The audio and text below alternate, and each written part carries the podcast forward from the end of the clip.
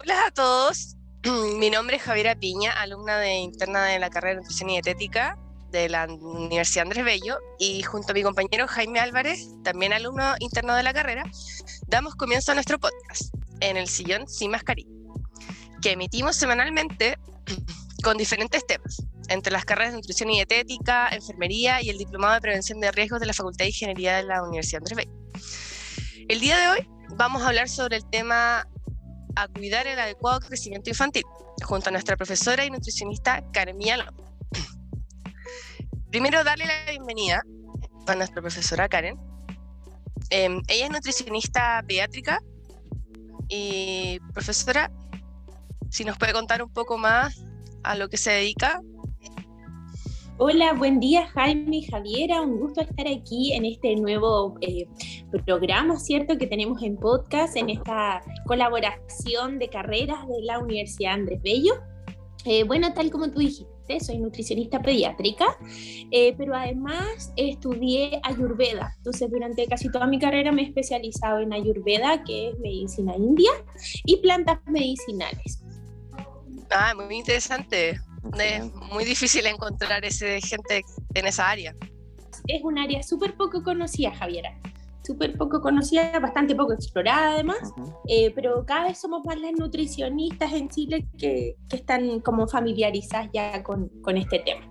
Ahora, hablando de nutrición pediátrica, la verdad es que tampoco somos tantas a nivel nacional. Y, y vemos que cada día es más necesario tener nutricionistas pediátricas. Claro, es que es un, eh, no es un área fácil. Yo creo que es más por eso. Eh, bueno, para para comenzar el podcast, que es a lo que vinimos del día de hoy, em, yo creo que hay que definir un poco eh, junto a usted em, qué, es el, qué es el adecuado crecimiento infantil, ya que es parte de la temática que hablamos hoy día. La verdad es que definir el adecuado crecimiento infantil em, no puede ser algo como que solo se me ocurra, tiene que ver con, con cuáles son las definiciones que existen a partir de la Organización Mundial de la Salud, ¿cierto? Que, que, es el organismo internacional que da las directrices bajo las cuales los estados, ¿cierto? Y los ministerios de salud a nivel mundial le dan bajada esa información y lo adecuan a la realidad del país. Entonces, cuando nosotros hablamos de crecimiento infantil o desarrollo infantil, yo, yo incluso ocuparía más esa palabra, hablamos de un adecuado, eh, una adecuada evolución ya en los pesos, en las tallas, en el desarrollo psicomotor de los niños, ¿cierto? Y en el desarrollo psicomotor dentro de las tres áreas que este compone, que tiene que ver con la sociomotricidad, ¿cierto? Que es como el, el individuo, en este caso los niños, se van relacionando con otro, ¿cierto? Cómo también este individuo se va a relacionar con el entorno, con los sonidos, con el estímulo, y también el, en el desarrollo psicomotor, que es lo que todos conocemos más ampliamente, que tiene que ver con la propiocepción, con cómo el niño se va desarrollando, va moviendo, conoce su cuerpo, sus dimensiones, sus espacios y va realizando ciertos hitos dependiendo de la edad que tenga. Excelente mm, todo eso porque a raíz de que la, la escucho, ¿cierto? Como que me, me hace sentir un poco de que es como toda una mirada así como súper amplia u holística e integral desde el punto de vista de que deben haber demasiados factores los que están implicados en, en, en, ello, digamos. Tanto no solamente... Exacto, Jaime. Sí, no solamente de, de, índole nutricional, sino que también, dígase, como el contexto de lo que, lo que implica en sí una persona, básicamente.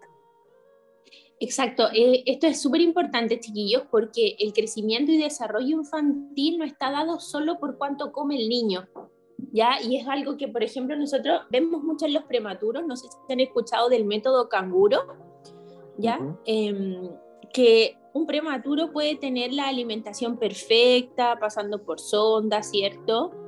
O por caída libre, va a depender, eh, pero puede estar alimentándose con todos los nutrientes que este necesita. Pero si no tiene además un adecuado eh, cuidado amoroso, afectivo, piel con piel, la verdad es que las recuperaciones en las curvas de peso no son tan buenas. Por eso es que hoy en día en las eh, neonatologías se acepta a veces en muchas este método canguro que en algunos hospitales que en Chile lo ocupan se permite que los, que los papás estén, esto, que tengan ese contacto piel con piel, porque nuestra nutrición va mucho más allá del simple hecho de ingerir nutrientes. O sea, va un trabajo integral. Eso, eso Exacto. en resumen. Exacto, es un trabajo integral y yo creo que por eso también me, me, gusta mucho la nutrición infantil, porque siempre lo pude integrar muy bien a lo que yo estudio por Ayurveda, que la mm. Ayurveda también dice que nosotros nos nutrimos de todo aquello que nos rodea. Toda aquella información que entra por nuestros cinco sentidos es la información que va a nutrir nuestro cuerpo. Mm. Claro. En ese caso, por ejemplo, de esta nutrición que habla es como quizá podría decirse una nutrición de tipo más quizá hasta de índole espiritual o más allá de, de, la simple alimentación. Exacto, exacto. Exacto, es como cuando hacían el experimento de las plantitas y les ponen música clásica, música ah. metal y las plantas van creciendo distinto, esos experimentos son súper conocidos. Esto es lo mismo, nosotros no, los niños se alimentan de las palabras amorosas de sus padres, los niños van desarrollando seguridad a través del entorno que los rodea y, y ah. somos nosotros como adultos, independientes si son los padres, las madres, los abuelos, los tíos, el cuidador en el fondo que está a cargo, que yo siempre le digo a los alumnos que no deben debemos dar por hecho que son los padres o las madres, sino que el cuidador primario que está a cargo de los niños es quien está eh, dando toda esta información todo el tiempo, diciendo las palabras que van a dar seguridad a este menor, dando el alimento que va a ser el que le dé la materia prima para la construcción de tejidos. Recordemos que hay una teoría hace bastantes años atrás que salió, que la del doctor David Barker, que era la, teoría de la, de la programación, eh, de la programación que tenían los niños desde que estaban dentro del útero hasta que salen y cómo esta programación, que, que se llama programación neurofetal,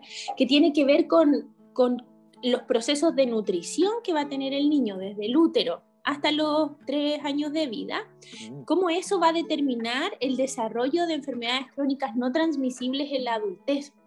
Entonces, cuando nosotros hablamos de desarrollo y crecimiento infantil, nosotros no solo estamos hablando de un normopeso o de un sobrepeso o de una obesidad, sino que también estamos hablando de cuáles son las bases o los cimientos que nosotros estamos poniendo para un adulto futuro. ¿Cómo queremos que sea este adulto futuro?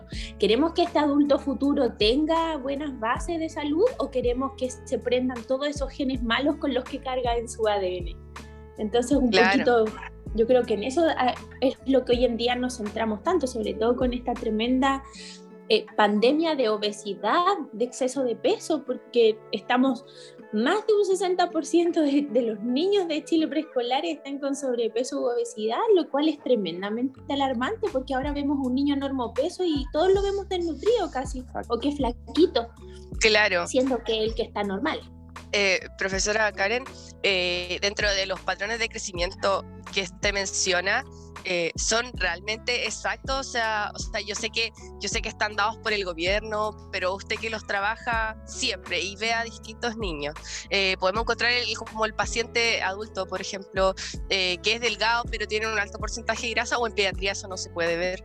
En pediatría nosotros también lo vemos y es una súper buena pregunta, Javiera, porque eh, los patrones de crecimiento infantil, ¿cierto? Que actualmente nosotros estamos trabajando con las tablas del Ministerio de Salud del 2018, em, consideran no solo el peso y la talla, sino que hay un apartado que también considera los pliegues ya que es lo que nosotros usualmente medimos, o se medía más en los adultos, pero la verdad es que los niños em, lo medimos bastante, sobre todo después de los cinco años, incluso podemos medirlos desde más pequeños según criterio de los colegas, pero generalmente como que desde los 5 años hoy en día debiese ser casi obligatorio.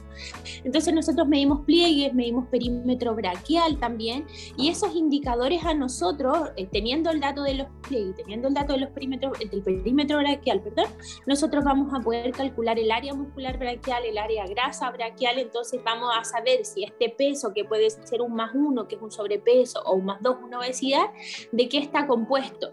Porque también tenemos que recordar que todos tenemos distintas complejidades entonces yo no puedo pedir lo mismo a un niño cuyo papá mide un 80 y cuya mamá mide un 80, ¿cierto? No le puedo pedir el mismo físico mm. que a otras papás que miden unos 50 cada papá, ¿cierto? Entonces yo sé que vamos a tener distintas curvas.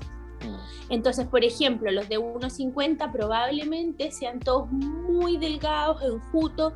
Entonces, a lo mejor yo sé que este niño va a tener un canal de menos uno. Solo que, que es lo que yo me preocupo, de que su canal siempre sea el mismo de ir viendo, ir corrigiendo, que en realidad saber que este menos uno es algo fisiológico, eh, algo como más normal, entre comillas, y no que sea porque no come o porque le están faltando nutrientes. Y por eso también es tan importante la consulta nutricional pediátrica, porque nosotros hacemos una anamnesis súper completa a los papás, como de la historia de crecimiento. Yo no puedo evaluar solo el punto de hoy, yo necesito evaluar el punto de hoy y por lo menos yo le digo a los papás cuatro puntos de antes para saber cómo va esta curva cómo está creciendo este niño, si hubo eh, descenso en el canal de estatura, si hubo descenso en el canal de peso, por ejemplo. Entonces, todos esos aspectos a mí me van a ir dando un indicio si ha tenido enfermedades el último mes, si estuvo hospitalizado o no, eh, si hay, eh, hago, por ejemplo, las anamnesis alimentarias para ver si hay deficiencias nutricionales, porque eso también, por ejemplo, si tengo un niño vegetariano,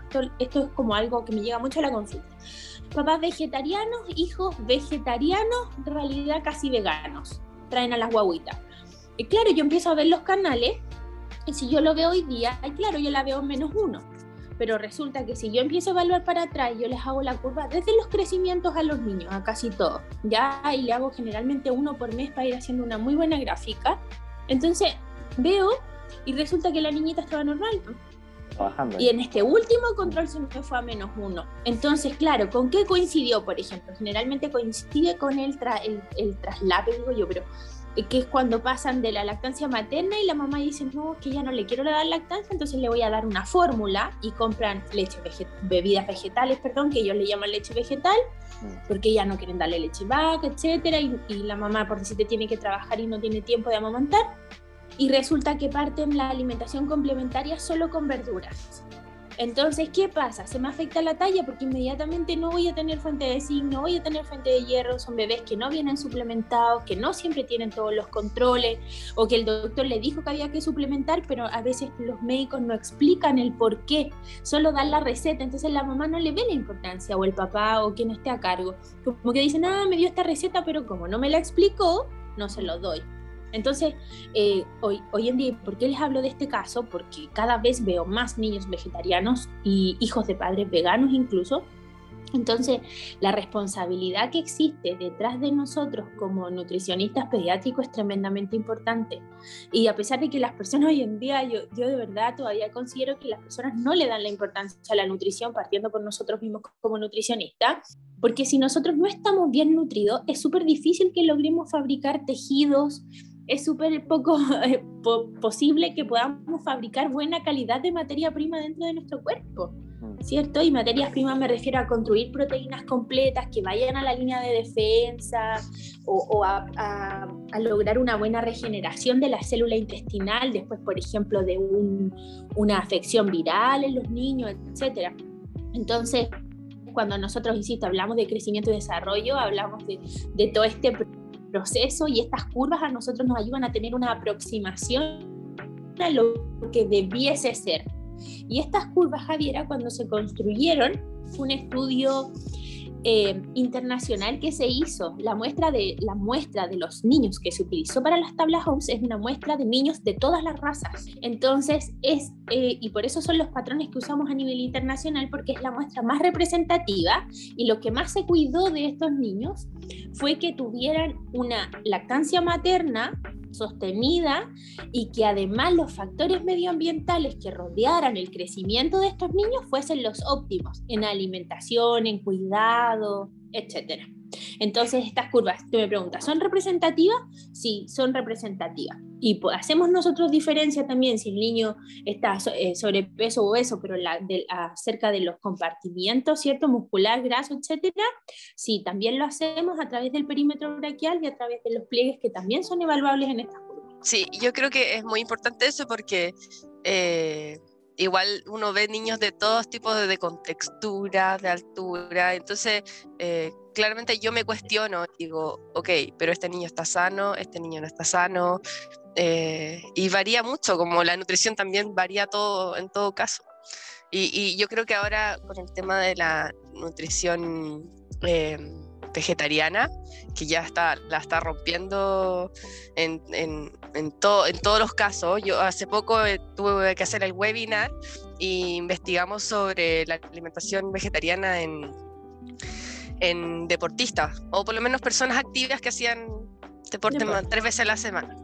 Y, y, había mucha gente, o sea, apareció mucha gente más de la que nosotros pensábamos, entonces quizá también estos patrones de crecimiento habría que hacerlos en base a, a, a niños que tengan una alimentación vegetariana. O sea, si usted me pregunta temas pendientes que tenemos en Chile, sí creo que puede ser ese. Siento que, que las guías actuales de alimentación son muy poco inclusivas con respecto a los distintos tipos de alimentación. ¿Y a qué voy con esto? Voy a la alimentación vegetariana, a la vegana y a los niños, por ejemplo, con enfermedad celíaca.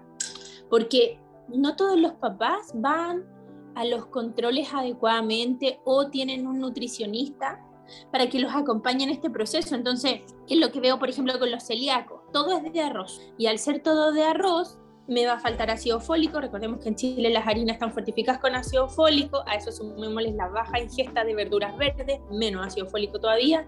Cosas como esa. O me va a estar faltando también proteína. La harina de arroz es una de las que tiene menor cantidad de proteína con respecto a los otros cereales. Entonces, es importante que nosotros como nutricionistas pediátricos hagamos un acompañamiento cercano, un acompañamiento que tiene que ser certero porque no puedo estarle recomendando puras premezclas a la mamá, de repente si es de un niño celíaco, si yo sé que viven, no sé, pues con 300 mil pesos al mes, por ejemplo, ¿ya?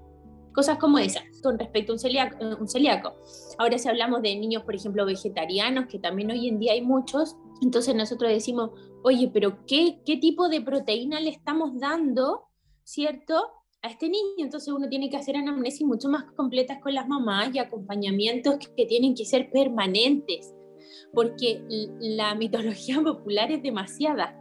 Ya es como los papás de repente es como, no, es que no le voy a dar leche de vaca porque es súper inflamatoria. Ya, pero ¿qué le vas a dar de, proteína? No, le estoy dando una leche de almendra. Es una leche de avena, pero tiene, la almendra tiene hartas proteínas. Sí, la almendra.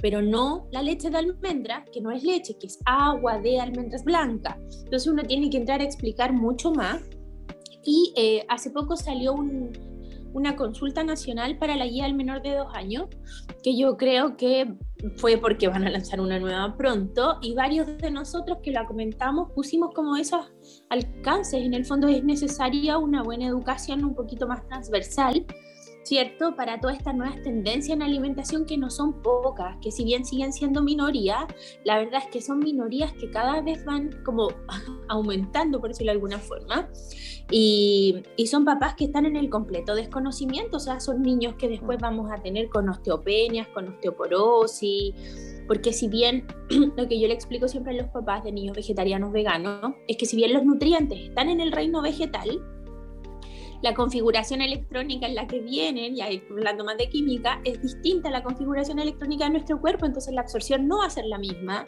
Tengo que tener una, una muy buena sinergia con otros nutrientes para que ocurra una buena absorción. A eso sumarle que generalmente estas dietas vegetarianas veganas tienen un porcentaje de carbohidrato que está cercano al 70%.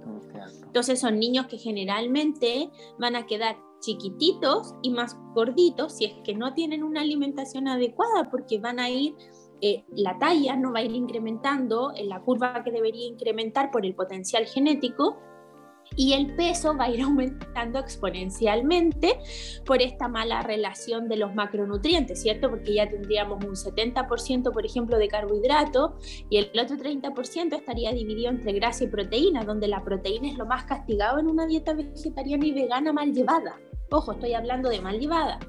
Yo tengo muchos pacientes vegetarianos veganos, niños, bebés, y que hemos logrado muy buenas curvas, pero porque también suplementamos, porque también se le explica a los papás los intercambios y se le hacen como monitos de, de qué grupo de alimentos tienen que ir escogiendo, que todos los días tiene que ir proteína, que todo horario de alimentación tiene que ir proteína y, y hablamos también aquí de la complementación aminoacídica que tiene que existir, por ejemplo, en la dieta de estos niños, que es que, que no solo con la legumbre se van a nutrir, sino que van a necesitar también los otros aminoácidos que están en los cereales, etc. Entonces, este proceso de acompañamiento, la verdad es que eh, tiene que ser muy riguroso muy riguroso para que los papás logren entender la real importancia detrás de estos primeros mil días que nosotros hablamos, ¿cierto? Que es la tremenda ventana de oportunidades que tenemos para que nuestros niños logren ser adultos sanos, que eso es lo que apelamos y es una de las razones por las que estudié nutrición también. Exacto, eso de, hecho, a raíz de, de como usted, digamos, explicaba todo esto del tema de los padres, porque en definitiva los padres son los que van a, a, ser como fundamentales y trascendentales porque ellos son los que en fondo crían. Pero en, este contexto, claro, o sea, me viene mucho a, a, la mente a veces el contexto, por ejemplo, de los influencers que a veces como que dicen cada cosa como en lo que es como el contexto de, de la nutrición y a fin de cuentas, como usted bien decía, que si bien cierto estas tendencias o modas, si bien es cierto pueden ser en cierto punto de vista menos, pero aún así siempre como que toman fuerza, entonces yo encuentro muy como oportuna esta posible nueva eh, como actualización que, se, que, que, está pronta por venir a lo que es la, la, norma que usted mencionaba. Sí, Jaime, eh, el tema que usted, el punto que usted menciona de las redes sociales es súper importante porque la verdad es que las redes sociales hay de todo y sabemos que hoy en día es el lugar donde las personas van a buscar la fuente de la información. Exacto. Entonces, antes, una época fue Google, después fue solo Facebook, ahora fue solo Instagram, hasta en TikTok o, en alguna de estas otras aplicaciones. Eh, de repente las mamás están buscando ahí información y se dejan guiar porque alguien dice experta en. Porque hoy en día todos son expertos en todo y creo que estudiaron como dos horas en algún cursito de fin de semana. Entonces, sin desmerecer esos cursos, pero, pero también creo que, que, nosotros tenemos que ser responsables como profesionales de la salud, ya entiéndase todo el amplio espectro de profesionales de la salud, en buscar fuentes fidedignas, ¿cierto? Que en nuestro caso es información basada en la evidencia, que entonces que a la que nosotros vamos a apuntar para tomar la información, para traducirla a las familias. O sea, nosotros no podemos decir sí, em, tome agua de repollo tres veces al día porque lo leí en massalud.com. O sea, la verdad es que eso no es, no es para nada, eh, ¿cómo se llama? Algo que, que, debiésemos hacer como profesionales de la, de la salud. La verdad es que la medicina basada en la evidencia hay de todo, así como yo puedo encontrar eh, muchos estudios de la importancia del yoga para los niños, por ejemplo, para el control de las emociones, para el manejo más que control. También puedo encontrar, por ejemplo, el uso de algunos alimentos para ciertas patologías, pero es importante encontrar la evidencia detrás de esto. Cuando estamos hablando con papás o cuando estamos publicando información en nuestras redes sociales, porque si no, la información, esta información mal entregada se presta eh, para malas nutriciones, como cuando la gente le llama leche a, las bebidas vegetales, entonces las mamás le digo, toma leche, no, es que no toma leche de vaca, porque las vacas, la inflamación y que libre pastoreo, ya, y que toma, no, leche de almendras, porque leí que era súper buena, porque como les decía, las almendras tienen proteína, entonces ahí uno tiene que explicar que primero que no es leche, que leche es solo lo que sale de un animal, después hay que entrar a explicar de la proteína, de las almendras, es otro tipo de proteína, y después entrar a explicar que cuando hace leche de almendra no está consumiendo la proteína de la almendra, sino que está consumiendo el jugo de la molienda de la almendra, que es súper distinto. Entonces, ah, pero lo había leído en el Instagram como en 10 páginas distintas de personas que son súper famosas y que cocinan súper saludable, que también me pasa esto mucho. Llegan las mamás y me dicen, no, hago todas las recetas de la Juanita Pérez. Y, y sí, métale aceite de coco a los niños, pues. Vamos, aceite de coco, aceite de coco, aceite de coco. Y resulta que el niño, no sé, por le está consumiendo cuatro cucharaditas de aceite de coco en el día, que si bien es una grasa vegetal, es una grasa muy saturada. Es una grasa que igual va a ir a tapar arterias, es una grasa que igual va a ir a crear una descompensación metabólica a largo plazo. Entonces, ser responsables nosotros como profesionales en entregar información de calidad con evidencia científica, ¿cierto? Que acompañe este proceso educativo, porque las redes sociales para nosotros pasan a ser un, medio de educación. Hoy en día las redes sociales, mucho más que entretenerme en el Instagram mirando TikTok o u otras cosas, sino que la gracia de las redes sociales es que es la forma en que tenemos también de educar a la población. Entonces, de repente, hacer un, buen catastro, oye, mamá, mira estas páginas, estas recetas, yo las revisé y son buenas y las puedes hacer. Cosa que las familias no tengan que estar por su propia cuenta buscando la información, porque van a encontrar este mar tremendo, qué hermoso nos baña, ¿cierto?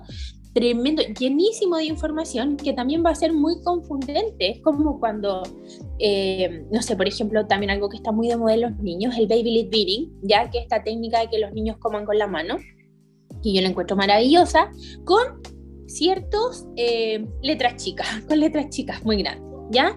Como que no puedo partir hoy día con solo brócoli si tengo un niño que no se está alimentando bien.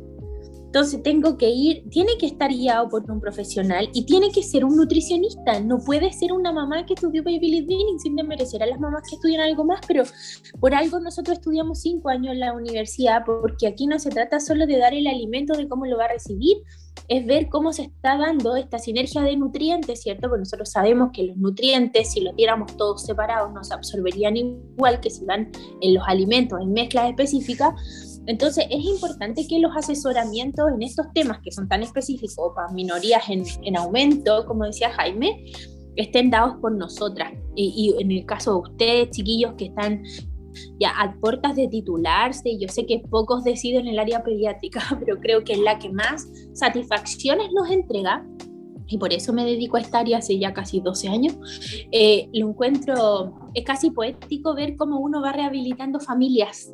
Mm, en el proceso de tratar a, de tratar a los niños. Entonces, pucha, es tremendamente importante qué información vamos entregando a través de las redes sociales y cómo a través de estas mismas redes sociales, que hoy en día son una herramienta, un instrumento, podemos acompañar a estas familias.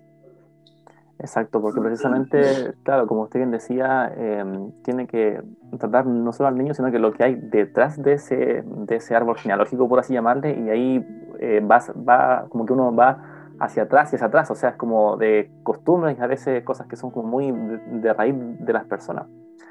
Pero en ese caso, claro, o sea, me surge un poco ah, como a la mente, ¿cierto? El concepto de que en el fondo es peor la, como estar mal informado que la misma desinformación a fin de cuentas. No sé qué opinan ustedes de, como de sí.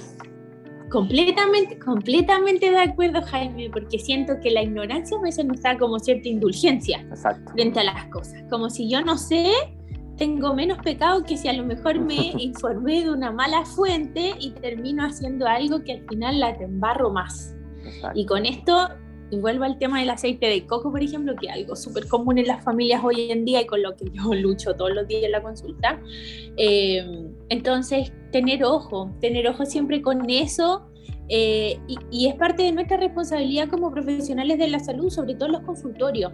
En los consultorios, que es donde más uno trabaja, que hoy en día se llaman CESPAM, algunos SECOF también, eh, para, para que no me digan que solo existe los consultorios. Entonces, eh, el entregar la información por parte de todo el equipo de salud a la familia, porque la gran gracia que tienen los consultorios hoy en día, que atienden a más del 70% del país, según lo que entiendo, es que tienen a toda la familia reunida en el lugar.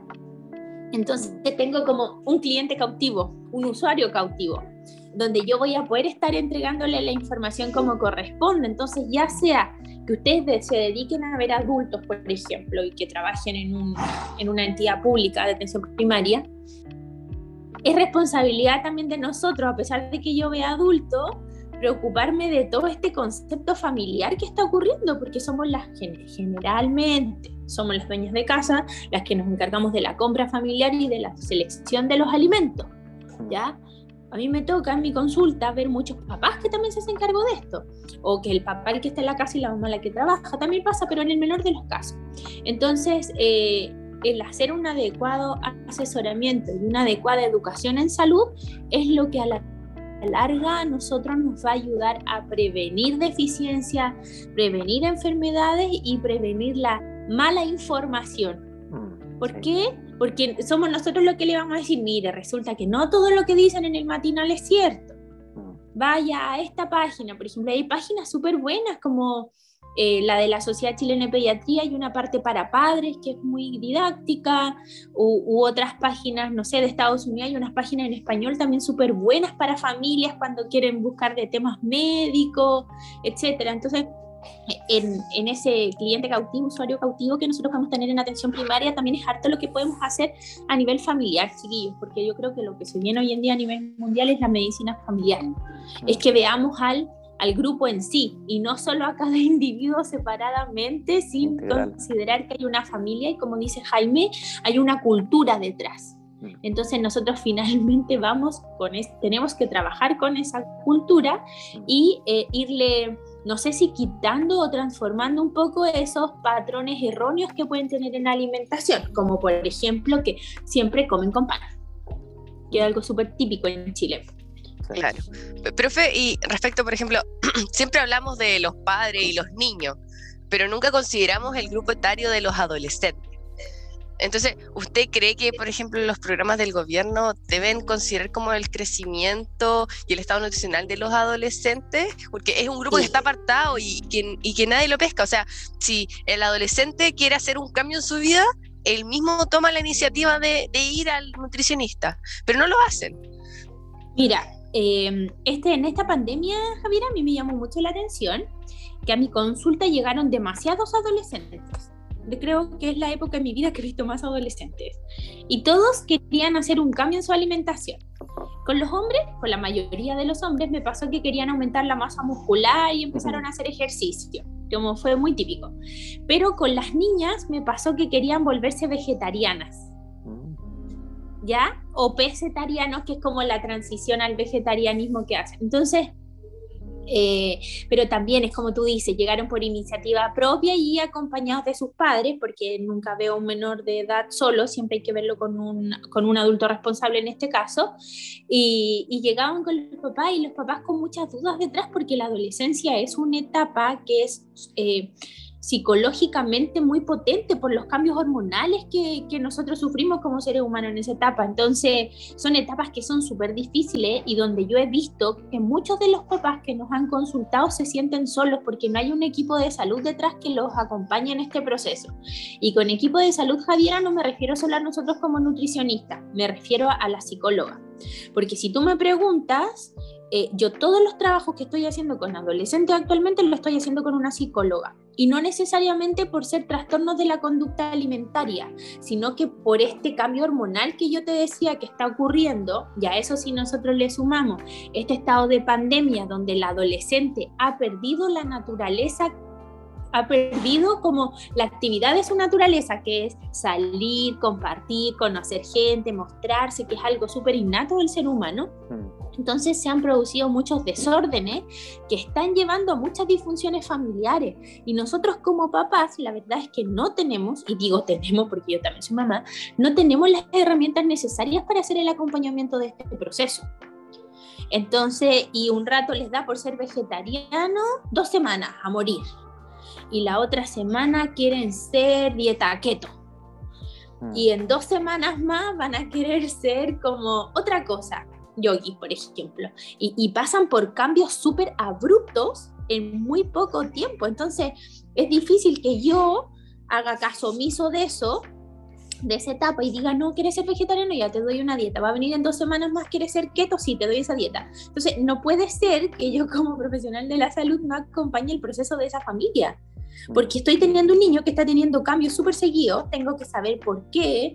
Tengo niñas que están dejando de comer porque se vieron que engordaron mucho en pandemia, o, tengo niños que al contrario que se han comido la vida porque están encerrados y no, no tienen un manejo de la ansiedad.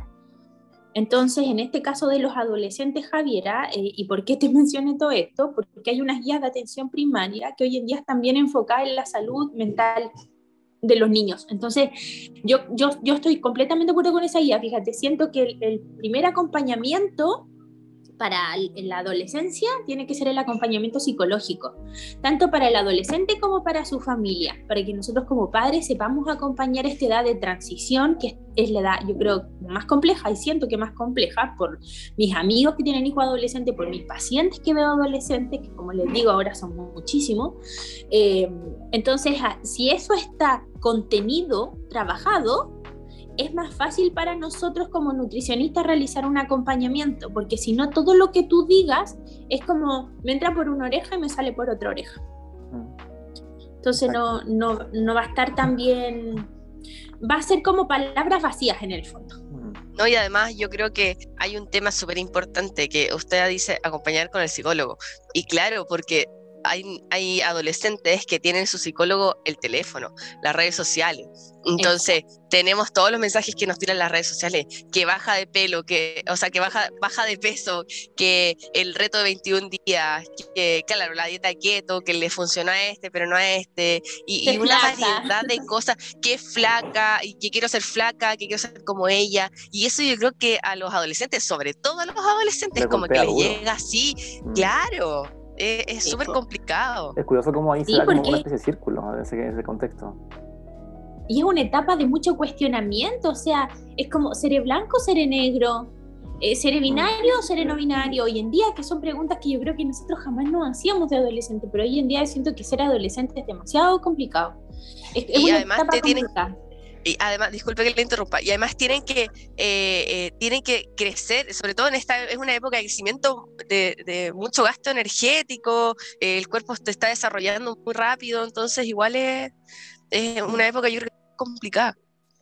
No, y además, Javiera, ya que hablaste de crecimiento, yo le sumaría, por ejemplo, esta etapa cuando pasamos de la, eh, estamos pasando de la edad escolar a la adolescencia, donde si más encima en este estado escolar estamos obesos, estamos con parámetros bioquímicos alterados, es decir, los exámenes están malos y estamos con disfunción, entonces este paso a la adolescencia va a ser también un proceso caótico hormonalmente. Recordemos que es el compartimiento graso quien manda en gran medida las señales hormonales que determinan el desarrollo sexual de los niños. Entonces yo le explico a los papás cuando me dicen, ay, que está un poco gordito, 20 kilos extra es lo mínimo que he visto en pandemia en los niños que me han derivado ahora. Entonces, digo, chuta, 20 kilos, imagínense toda la grasa que hay detrás, las señales hormonales que están mandando, estos ciclos menstruales que llegan antes y que de repente no permiten una, una transición adecuada por las edades. En el fondo, estas niñitas que debieron haber sido niñitas un poquito más sin periodo menstrual, donde todavía tengo una ventana de oportunidad para, para que no se cierren estos cartílagos de crecimiento, ¿cierto? Mm. Entonces, de repente eso se me corta porque llegó un periodo menstrual y ya nada que hacer. Tengo que seguir trabajando sobre eso. Entonces ese proceso de transición también a la, adolescencia es un proceso fundamental para nosotros como nutricionistas en el acompañamiento, en, el adecuado control, por ejemplo, de las áreas grasas, que, que, nosotros podemos ir atajando porque es parte de nuestro trabajo, ¿cierto? Esta expansión horizontal, como le explico ahí a los papás, favorecer la expansión vertical, que, que los niños crezcan y logren, eh, y logren su máximo potencial físico para el momento de llegar a la adolescencia y no que las niñas lleguen como súper gorditas porque de repente, eh, no sé, pues la familia no, no tuvo cuidados en la alimentación y estos niños llegan sobrepeso u obeso y después viene esta adolescencia que como decía Javiera, con esta información de las tipas súper flacas, abdómenes abdómenes súper planos, ¿cierto? Y, y, claro, yo me miro mi cuerpo y miro, y miro a la tipa que está ahí en un programa, y chuta, ¿cómo me voy a sentir también? Pues por estos falsos como estos falsos modelos o estos cuerpos con tanto Photoshop o eso de que no existe la celulitis o que nadie tiene un rollito debajo del ombligo o, o esas cosas que pasan a idealizar la imagen física ya desvalorizar otros aspectos importantes del ser humano. Entonces, si, si nosotros nos preocupamos también, y por eso es tan importante la primera infancia, de fortalecer el ser en sí, es como la esencia, valorar mi esencia, valorarme como ser humano y no validarme porque tengo un abdomen plano o porque soy súper bonito porque me dijeron toda la vida que era súper bonito o porque solo por tus ojos claros, no sé, en, fin, como no solo validarnos por lo físico, sino que también validar el quiénes somos con nuestras luces, sombras o con este proceso de... de, de, de las emociones, sí, de validar nuestra personalidad, mejor dicho. Entonces, este proceso, si nosotros lo hacemos cuando nuestros hijos son pequeños, la verdad es que yo siento que nos vamos a ahorrar, y bueno, y la ciencia lo dice, muchos problemas en la adolescencia que tienen que ver con estos tremendos cambios o con esta pérdida de identidad, que en el fondo no sé quién soy. Mm, la búsqueda de identidad. Mm. Exacto. De hecho, a raíz de eso, eh, profesora, claro, surge como esta, porque ahora como que nos sentamos bastante en lo, que fue el tema de, los adolescentes y digamos como las necesidades que, que estos tienen, no solamente de índole quizás eh, nutricional, sino que también en este caso psicológica y también emocionales. Pero eh, quizá, por ejemplo, en los otros grupos etarios eh, pediátricos, por ejemplo, eh, dígase prematuro, dígase lactante, preescolar, escolar, ¿cierto? Y los jóvenes también en ese caso, digamos, ¿a qué necesidad usted eh, le daría más énfasis o así, digamos, en, el contexto Chile, digamos?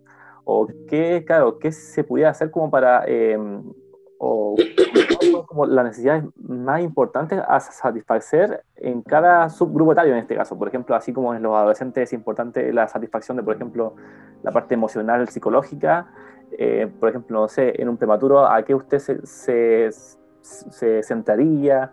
en, un lactante, ¿en qué usted haría énfasis más o menos como para ir como Mire, un poco el, tema? Sí, sí, entiendo su pregunta, Jaime. Em, en el fondo, ¿cuál es el tópico más importante a preocuparnos por cada grupo etario? Exacto. En el caso de los prematuros, em, bueno, siempre lo más importante va a ser la recuperación de, la, de las curvas, ¿cierto?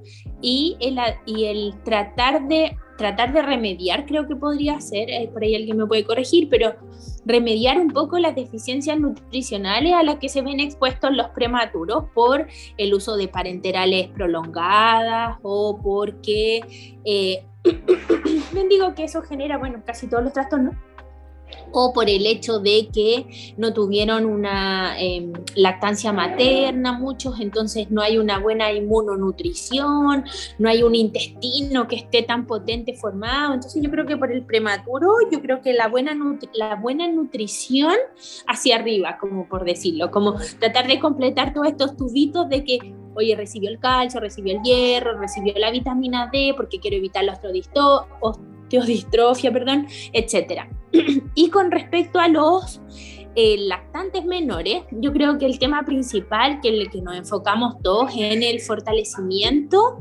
y en la promoción de la lactancia materna porque sabemos que la lactancia materna salva vidas, sabemos que la lactancia materna es inmunonutrición, sabemos que la lactancia materna me va a evitar las enfermedades, ¿cierto? O me va a, o me va a evitar, mejor dicho, a veces como los cuadros graves de enfermedades. Están las inmunoglobulinas, está todo este proceso del binomio madre-hijo que también habla de la seguridad de este bebé, de cómo este bebé se va a enfrentar al mundo para, eh, para desarrollar su vida, ¿cierto? Y de ahí para adelante, yo creo que el gran tema que estamos trabajando hoy en día con, em, con lactante mayor, con preescolar, con escolar, es el tema del sobrepeso y la obesidad, que está espantoso. Las, las, las tasas están demasiado altas y eh, yo me preocuparía de trabajar eso, pero no en los niños. Yo siempre le digo a los papás cuando llegan a la consulta, yo hablo con los niños siempre en la consulta, me encanta hacer los partícipes de esto porque les digo que ellos son mis aliados, así como hacemos un equipo contra, contra la comida chatarra o contra este proceso que los hace engordar hacia, eh, crecer hacia los lados y no crecer hacia arriba. Así yo le explico a los niños pero creo que en estas etapas es fundamental la educación que nosotros hacemos con los padres y el trabajo que hacemos con la familia. Porque yo siempre le digo a los papás cuando me dicen, ay, es que, es que esta niñita no quiere comer brócoli, ni lechuga, ni nada verde. Ya, ¿y usted qué ensalada hace? Tomate. ¿Y usted come ensaladas verdes? No, me cargan. ¿Y por qué le dice a su hija que come ensalada verde si no come ensalada verde? Es el, eso es típico mío. Hasta sarcástico a veces. A algunos papás les molesta mucho, pero la verdad es que no me importa tanto porque siento que yo no puedo pedirle nada a mis hijos que yo no haga. Si yo no tomo agua, ¿cómo voy a querer que mi hijo tome agua? Y lo otro es que me dicen, ay, pase chata todo el día en el celular. Ay, ¿usted qué deporte hace? Le pregunto yo así. Entonces me dicen, nada, ¿Y qué hace después de almuerzo veo la telenovela en el sillón? ¿Y por qué quiere que su hija haga deporte si usted está en el sillón? Ay, es que yo, es, que yo soy mamá, no sé, tengo muchas cosas que hacer. Bueno, su hija también tiene harto que estudiar, entonces, ¿cómo le voy a pedir a mi hijo que sea un deportista maratonista si de repente yo no lo estoy haciendo? Si nace de los niños es genial, porque tienen algún modelo por ahí que ellos quieren imitar. Recordemos que nosotros, los seres humanos, hacemos las cosas por imitación. Y bueno, y los monos también en todo caso. Eh, pero hablemos de nosotros. Entonces, decimos, eh, ¿cómo yo le voy a pedir a un niño que haga algo si yo no lo hago? Por eso yo trabajo con la familia y no con los niños necesariamente. Yo hablo con los niños, le hago preguntas a los niños, pero los niños no mienten, los niños cuentan todo. Entonces yo no le pregunto a los papás y es súper divertido ver cómo ellos me hablan y yo los miro a los ojos, me hablan y los papás van poniendo caras porque ellos hablan, cuentan las cosas. Entonces es la mejor forma que tengo que saber qué es lo que pasa en la casa. Porque los padres o los cuidadores o los abuelos, porque me toca que muchas veces van los abuelos a la consulta, están sesgados por el que esperan, que, que creen que yo espero escuchar. Entonces, no es, de hecho, parten diciéndome, ¿cómo ensalada todos los días? Y yo, pues si no le pregunté si comía ensalada. Ah, es que yo pensé que usted quería saber eso. ¿Me, ¿Me entienden? Entonces, si nosotros trabajamos con la familia, nos preocupamos a lo mejor, a lo mejor no vamos a hacer planes de alimentación ideales.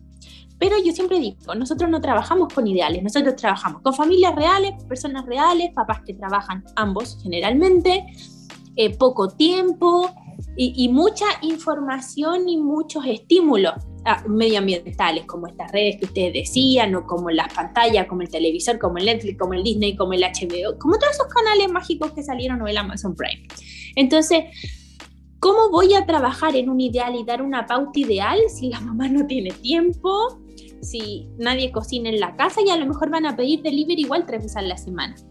Entonces, por eso es tan importante la anamnesis que nosotros hacemos del contexto en el que se desarrolla este, este individuo, porque ese contexto en el que se desarrolla el, el individuo es el que a nosotros nos va a decir por dónde podemos ayudar o cuáles son las herramientas que tenemos que entregar. Porque si tengo una familia que sí o sí va a pedir delivery, créanme que lo que yo voy a hacer no va a ser cortarle el delivery, va a ser decirle qué delivery tiene que pedir, lo primero. O eso es lo que yo haría como Karen como o lo que yo hago con mis pacientes y me ha funcionado y por eso se los comparto. Porque lo que hago es adaptar la realidad de ellos a un aproximado de lo que queremos que sea. Y así empezamos a hacer los cambios, pero no le digo si comen sushi todos los días, no le voy a decir no coma sushi porque es súper... No, menos si tengo un adolescente que pasa encerrado todo el día le voy a decir, a ver, ¿a qué sushi pedís? Buscamos la página y le digo, mira, te conviene este, este otro, o trata de que un día tenga pollo, y lo que sí podríamos hacer es sacarle la salsa de soya, te tinco y lo cambiamos por otra cosa. Pero transamos, hacemos tratos. Yo hago tratos con las familias, pasando y pasando.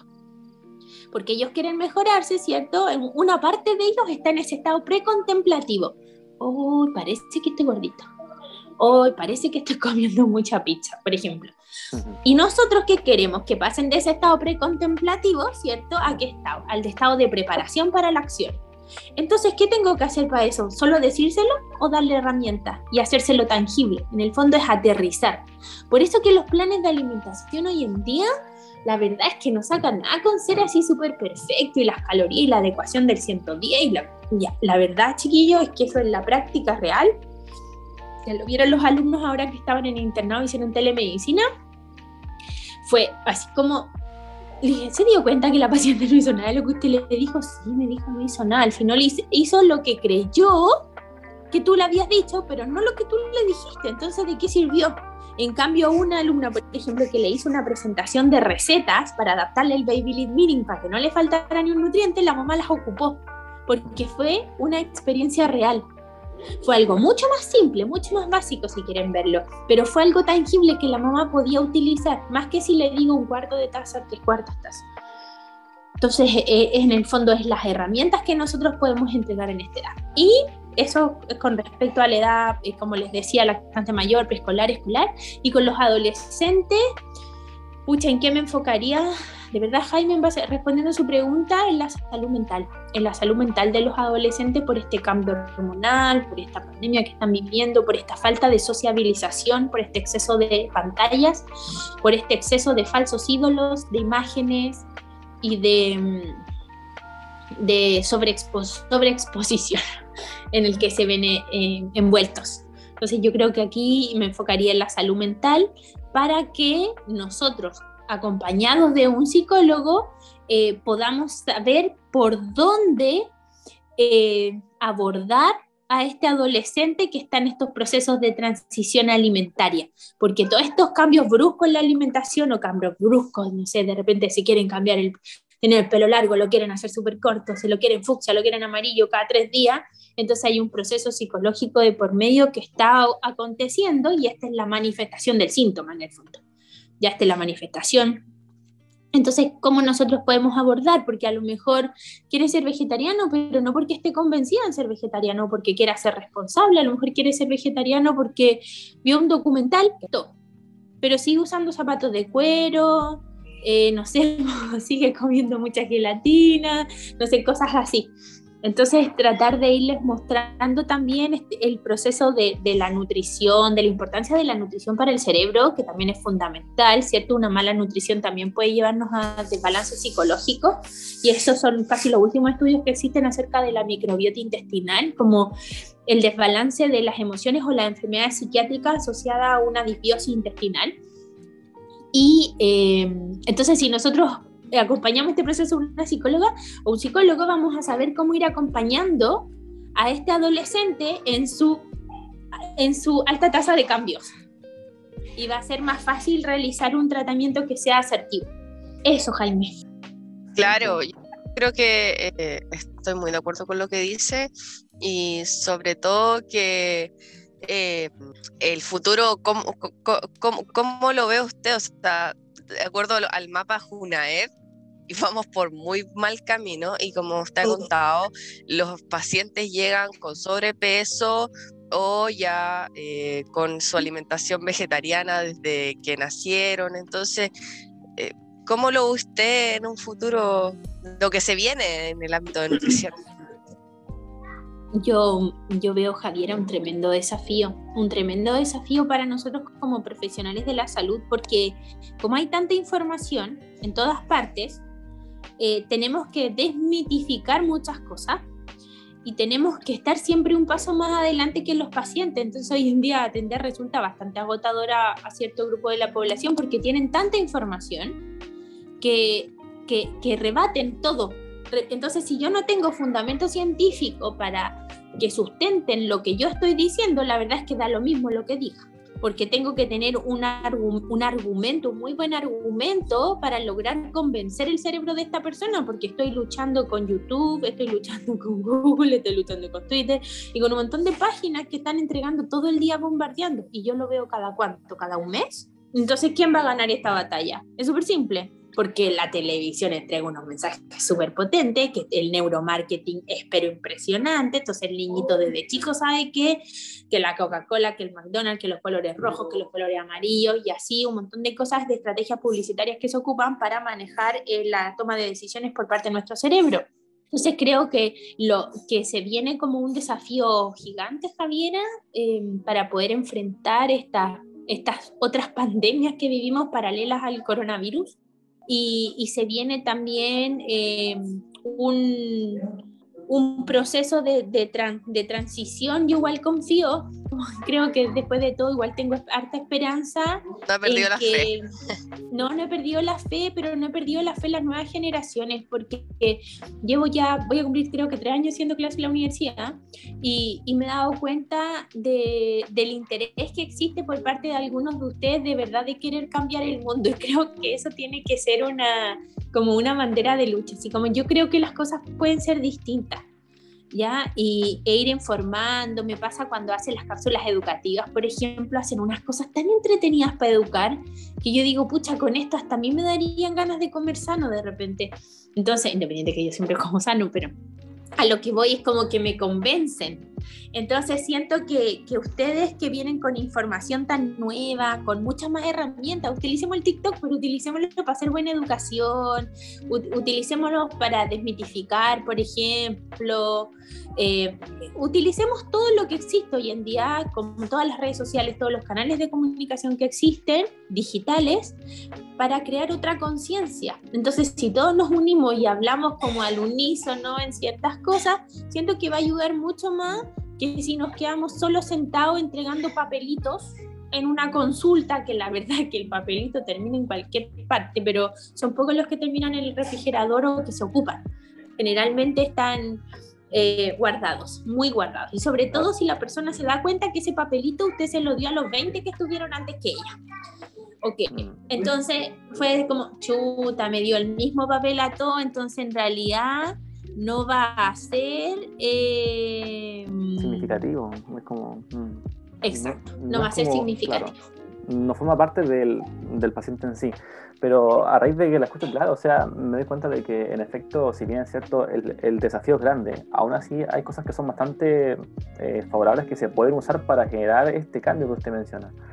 Pero más allá, por ejemplo, en lo que es el contexto país, y ya como para ir cerrando, eh, más o menos qué aspectos eh, positivos y negativos usted vería en Chile que, digamos, van en pro o referente a este tema de, de lo que es el crecimiento infantil, digamos. ¿Cómo me dijo Jaime, disculpe?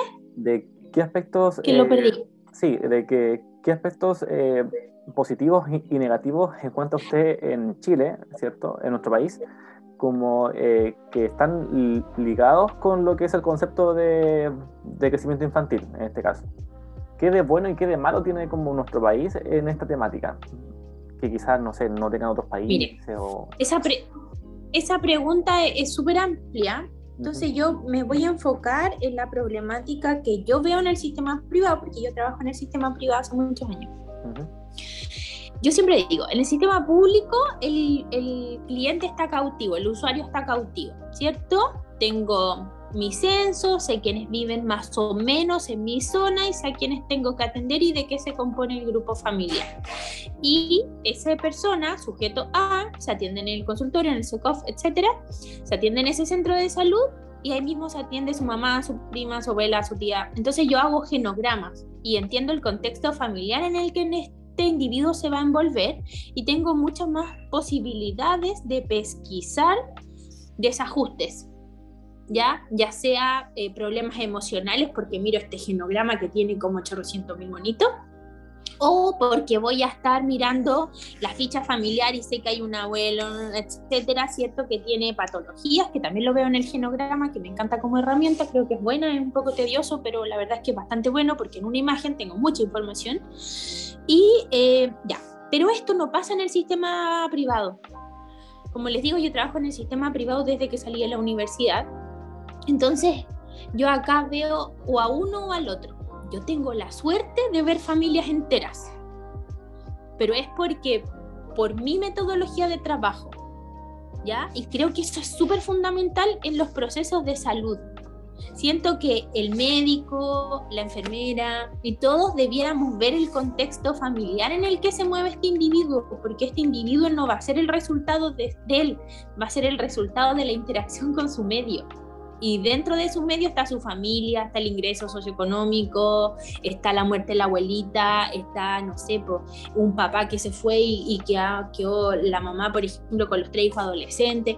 Está todo ese contexto. Entonces yo siento que, ¿qué es lo que nos falta? Nos falta que el sistema privado sea mucho más integrativo al momento de tratar al sujeto que se vea como el equipo médico y se encargue como de este proceso más familiar y no que solo nos limitemos a las consultas de 10 minutos donde me te duele un brazo, te veo el brazo, chao, fin, porque porque hay mucho más en el sujeto que eso. Entonces, yo creo que es eso, si nos enfocáramos en hacer una medicina un poco más integrativa, pero no integrativa necesariamente en el aspecto de las terapias eh, holística, porque eso lo podemos dejar para otro podcast para hablar de eso, porque es el área en el que me desenvuelvo, sino que me difiero integrativa en el equipo clínico. Que por ejemplo a mí me pasa que yo atiendo en un, en un centro médico eh, que tiene, es una cadena nacional. Entonces, lo que me gusta de ahí es que cuando llega alguien, a veces llegan solo a mi consulta es que tengo la ficha y yo le digo, ¿sabe qué? Yo pesquisé esto, esto, otro, vaya a ver a la psicóloga aquí, vaya a ver al médico acá. Y, y, es, y en ese lugar se da esa como derivación entre nosotros, entre algunos de nosotros, de, de todo el equipo médico y vamos trabajando en conjunto. Entonces el proceso es mucho más eficiente que si la señora me ve a mí acá, ve al médico en otro lado, ve a la enfermera en otro lado, porque todos le estamos entregando información distinta y porque todas las veces hay que estar recabando toda la información. Entonces esto de tener como fichas clínicas unificadas en un, en un lugar y donde la persona se puede atender con todos los especialistas y tenga una gran oferta de especialistas en ese lugar, en el sistema privado, creo que es a donde deberíamos apuntar como sistema de salud para hacer tratamientos que sean más eficientes y no solo tratamientos parche. ¿Ya? Porque a la señora probablemente le voy a ir subiendo el medicamento la presión, pero no me estoy preocupando porque a la persona le sube la presión, ¿cierto? O a lo mejor... Buscar la causa base para poder erradicar el problema. O lo mismo, pues yo podría estar toda la vida dándole dieta, pero a lo mejor la señora algo le pasa que está siempre cayendo en, esta, en este punto. Entonces necesito saber por qué, porque si no, esto va a ser un cuento de nunca acabar y va a estar siempre tratándose por bajar de peso y todos los inviernos sube 3 kilos. Pero resulta que sube 3 kilos porque se siente sola, pues no tiene nada más que hacer. Entonces el problema no es la comida necesariamente, es lo que la lleva a comer a eso voy. Entonces siento que, que si, si nos preocupáramos de que el sistema privado fuese tan cuidadoso, porque es tanto más caro que el público, fuese más, más cuidadoso con, contratar al sujeto y sus factores medioambientales como equipo clínico y no que nos ande viendo a todos por separado en todas partes. Por eso que había un proyecto de una ficha médica universal o algo así, eh, que es bien interesante porque es que permite que el, que el sujeto tenga acceso a su ficha médica y la ande trayendo siempre. Entonces, eh, uno en teoría, uno la información le va a ir subiendo a esa ficha. Ah, sería muy bueno, muy, muy, muy buena opción. Ficha médica universal o algo así, creo que se llama. No me acuerdo exactamente el nombre, pero es un poco el concepto que, que se venía a trabajar. Porque tanto ámbito privado como público tendrían la misma ficha y sería mucho más fácil analizar al paciente. Exacto. Con el historial. Qué buena. Sí. seguimiento, sí. Sí, profe Karen, ya estamos como en el tiempo límite ya. Eh, agradecerle por, tiempo, sí. por, claro, Sí, muy, muy, interesante el tema, está para seguir hablando mucho rato más. Y gracias a ustedes, chiquillos, estuvo súper entretenido, se pasó súper rápido la hora, así que espero haber contestado sus preguntas asertivamente. Y, y bueno, siempre saben que cualquier cosa estoy para ayudarles.